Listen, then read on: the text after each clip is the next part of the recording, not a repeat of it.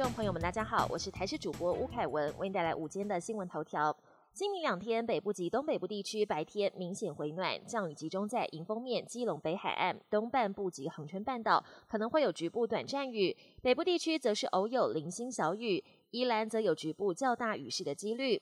气象局表示，下周日东北风增强，降雨范围稍微扩大，中部以北都有短暂阵雨。温度方面，下周一降温明显，中部以北及东半部低温都将下探到十五度。下周三，东北季风或是大陆冷气团的影响，中部以北低温将下探到十四度。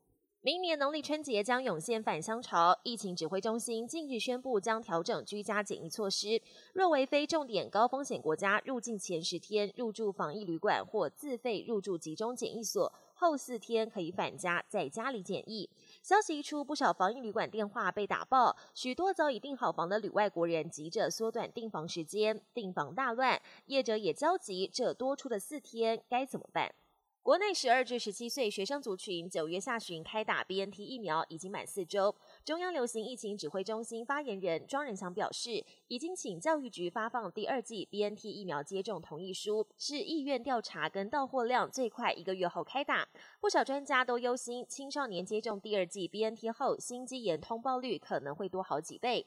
台大前医师林世璧发文指出，台湾截至十月二十七号接种 BNT 后出现心肌炎有十九例，十二到十七岁心肌炎通报率在男生是百万分之二十二点五，女生是百万分之五点五。这也是为何专家认为年轻人可以考虑暂缓第二季接种的原因。国际焦点：全球最大贸易协定——区域全面经济伙伴协定 （RCEP） 经澳洲和纽西兰相继批准后，将在明年一月一号正式生效。RCEP 由中国主导，去年亚太地区共十五国签署，涵盖全球百分之三十人口和 GDP。不过，因为美国缺席，中国是否能确实遵守国际经济规范，还有待观察。中国网球女将彭帅疑似遭国务院前副总理张高丽始乱终弃。相关讯息在网络上一片静悄悄，倒是在三号中国外交部例行记者会上，有记者提出了这个敏感问题。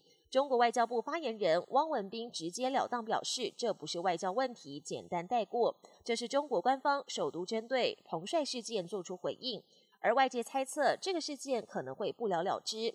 女权主义则是担心彭帅的人身安全。美国 CDC 正式核准五到十一岁的儿童可以接种 BNT 疫苗后，各地已经陆续展开接种作业。而五到十一岁的儿童占全美国人口的百分之九。在西岸的加州，州长纽森上个月开全美第一枪，强制要求十二到十五岁的青少年接种疫苗。现在五到十一岁的儿童也开放施打疫苗。州长新的强制令将随时下达。本节新闻由台视新闻制作，感谢您收听。更多内容请锁定台视各界新闻与台视新闻 YouTube 频道。